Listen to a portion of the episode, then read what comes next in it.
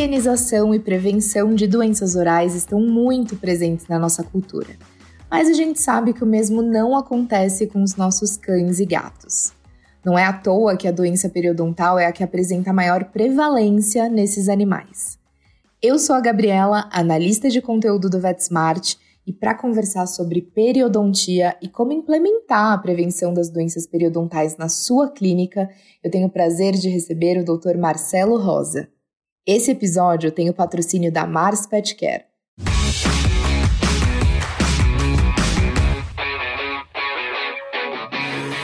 Doutor Marcelo Rosa, seja muito bem-vindo novamente. É um prazer recebê-lo aqui. Obrigado, obrigado, Gabriela, o pessoal da VetSmart, o pessoal da Mars, por mais esse convite para a gente estar aqui discutindo um pouco sobre odontologia. Doutor, para iniciar essa nossa conversa de hoje, eu acho que a gente poderia iniciar esclarecendo o conceito de periodontia. Então, periodontia é o, é o ramo da, da odontologia que estuda e trata as doenças do tecido periodontal, ou seja, daqueles tecidos que estão ao redor do dente e são responsáveis pela manutenção do dente lá no osso alveolar, lá no seu lugar na boca. E como começa a doença periodontal? A doença periodontal, ela começa quando as bactérias que já vivem normalmente ali na boca começam a se organizar em colônias, começam a, a se desenvolver e aí instalam todo esse processo. É muito importante que a gente lembre que para que ocorra a doença periodontal, nós precisamos aí que a placa bacteriana se inicie. E essa placa ela é formada por três coisas que estão à disposição na boca, que são as bactérias, proteínas e uh, carboidratos. Então, os restos alimentares, junto com as proteínas da saliva e com as bactérias que já vivem ali, são os três elementos que precisam para que a doença periodontal se inicie. Ou seja, isso está o tempo inteiro disponível na boca, o que reforça a necessidade de prevenção. Doutor, e a doença periodontal, ela é de fato a doença mais prevalente em cães de raças pequenas ou isso é um mito? Na verdade, é a doença mais prevalente mesmo, né, em, em todos os grupos, né? É, existem estudos que dizem que 85% de cães e gatos com mais de 3 anos têm doença periodontal. Né? Então, não apenas nas raças menores, mas nos cães e gatos como um todo, é uma doença de elevada prevalência em todos os grupos. E existem raças mais predispostas? É muito importante, quando a gente fala nisso, que a gente leve sempre em consideração uh, o comprimento do focinho. Isso é muito importante porque, seja um cão com um focinho mais longo, seja um cão com um focinho curto, ele tem que alojar os 42 dentes. Então, raças menores têm os dentes muito juntos, os focinhos curtos tendem a juntar esses dentes, os dentes ficam fora de posição, ocorre o que a gente chama de apinhamento, né? o famoso dente encavalado, entre aspas, né? e com isso junta muito mais resíduo alimentar, principalmente aqueles cães cujos proprietários não higienizam diariamente. Então, com isso, você aumenta a disponibilidade de tudo que é necessário para formar a placa bacteriana e, consequentemente, a doença periodontal. Então, sim, esses cães de focinho curto, e aí sim, nós temos a maioria das raças pequenas nesse bojo, eles são sim mais susceptíveis. O senhor fala em placa bacteriana. Existe diferença entre o termo placa bacteriana e tártaro, por exemplo? Sim, o que as pessoas chamam de tártaro, né, é o que nós chamamos de cálculo dentário, né? Qual é a diferença? Eu costumo dizer que eh, o cálculo é a placa mineralizada, ou seja, houve a formação da placa bacteriana com aqueles três elementos que eu já falei, bactéria, carboidrato e proteína, e aí se junta um quarto elemento que é o mineral. Então, também minerais que sobram da alimentação se agregam a isso, ela fica mais dura, mais rígida, ela ajuda a fechar a entrada do suco periodontal e muda a tensão de oxigênio ali, e com isso todo o problema se agrava. Para fazer essa remoção, é preciso algum equipamento ou algum instrumento especial é, nesse tratamento periodontal? Sim, essa pergunta é muito oportuna, né? Porque muitas vezes as pessoas relacionam o tratamento periodontal só com a remoção do cálculo. E na verdade ele é muito mais que isso. Então é importante que nós tenhamos o equipamento adequado, né? que nós tenhamos o equipo com as canetas odontológicas, as curetas adequadas para fazer esse tratamento e uh, canetas e, e, taças de borracha ou escovas de Robson para fazer o polimento ao final do tratamento e poder fazer um tratamento periodontal uh, completo, de qualidade, e não simplesmente remover o cálculo, porque se a gente só remove esse cálculo, principalmente se não remove de forma adequada, o processo todo se reinicia muito rápido.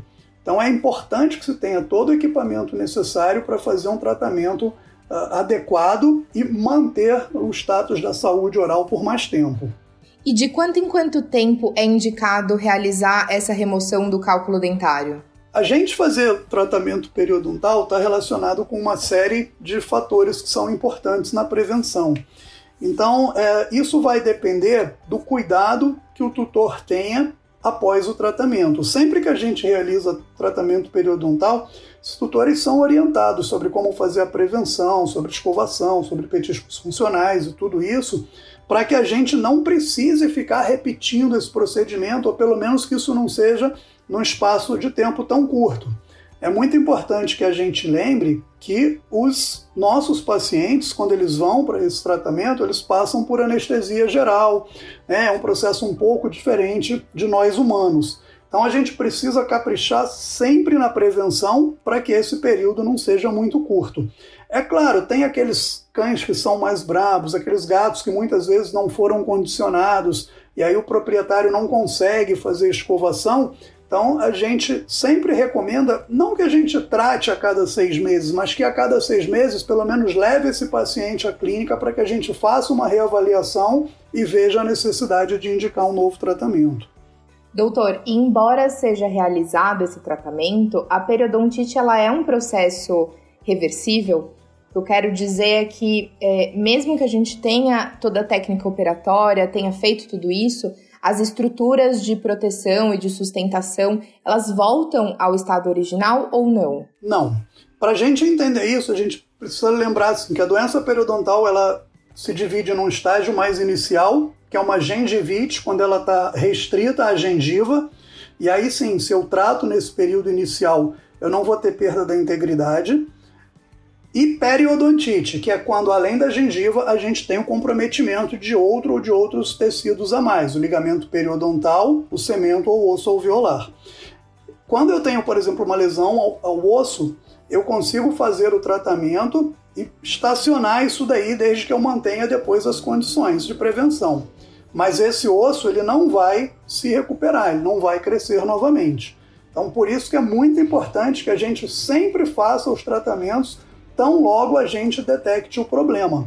Em vez da gente achar, ah, tá muito no começo, ah, tá uma periodontite leve. Não, se a gente detectou a doença, é importante que a gente faça o tratamento nos estágios iniciais para que a gente tenha uh, melhores resultados e a gente consiga parar o processo no estágio inicial. Aproveitando esse gancho, então, quais são as causas da perda dentária durante o tratamento periodontal? Essa pergunta é muito importante, porque o proprietário, muitas vezes, ele tem medo né, das extrações. Né? Quando a gente fala para o proprietário que o paciente vai perder muitos dentes no tratamento, ele sempre se assusta. Né?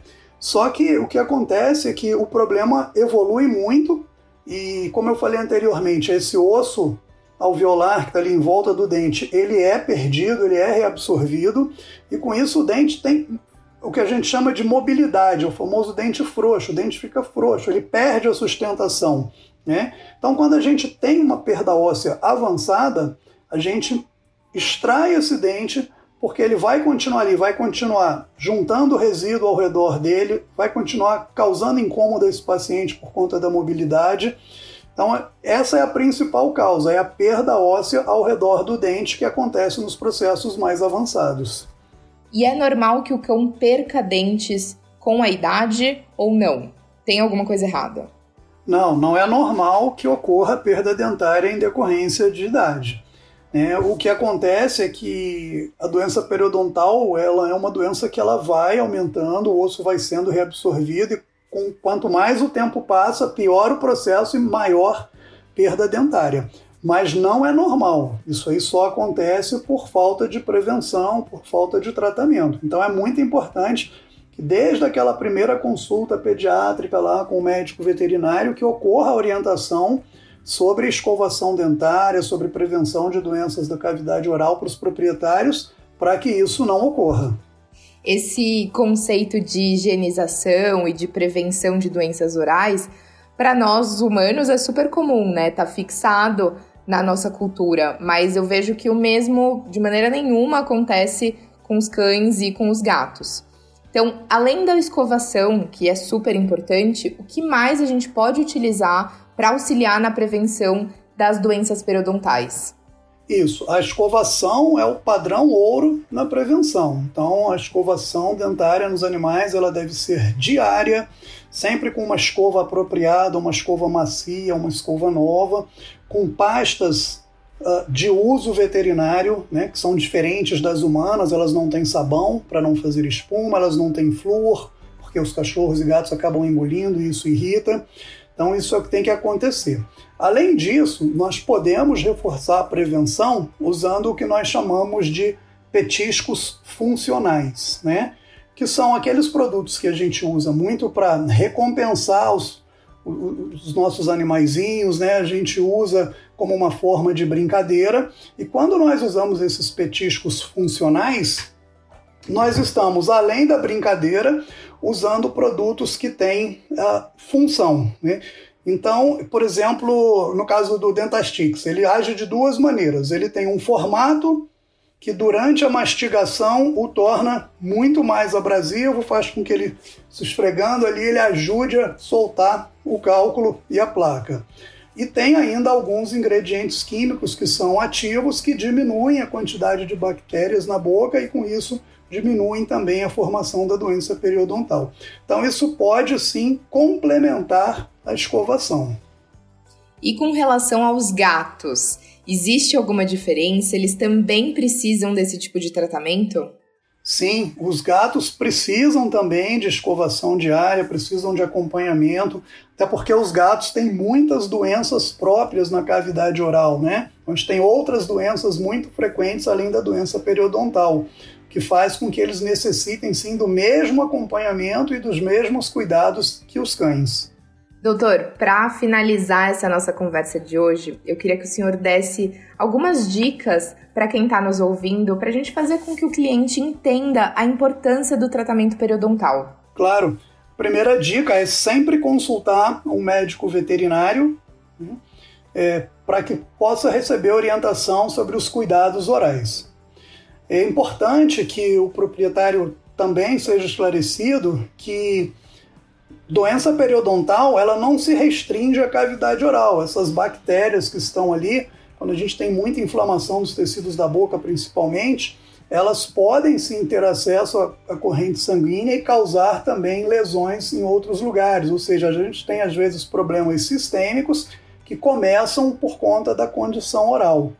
Então, a gente manter a cavidade oral íntegra é também ajudar na prevenção e até no agravamento de várias doenças importantes. Então é fundamental sempre esse acompanhamento pelo médico veterinário, que os veterinários estejam também ligados a isso, a fazer esse tipo de orientação para os proprietários sobre a necessidade de prevenção e de, de cuidados orais durante toda a vida, da mesma maneira que, que se passa uh, com a gente, os humanos. Doutor, então mais uma vez, muito obrigada pela sua presença. É, muito obrigada por todos os esclarecimentos e eu espero que a gente se veja em breve.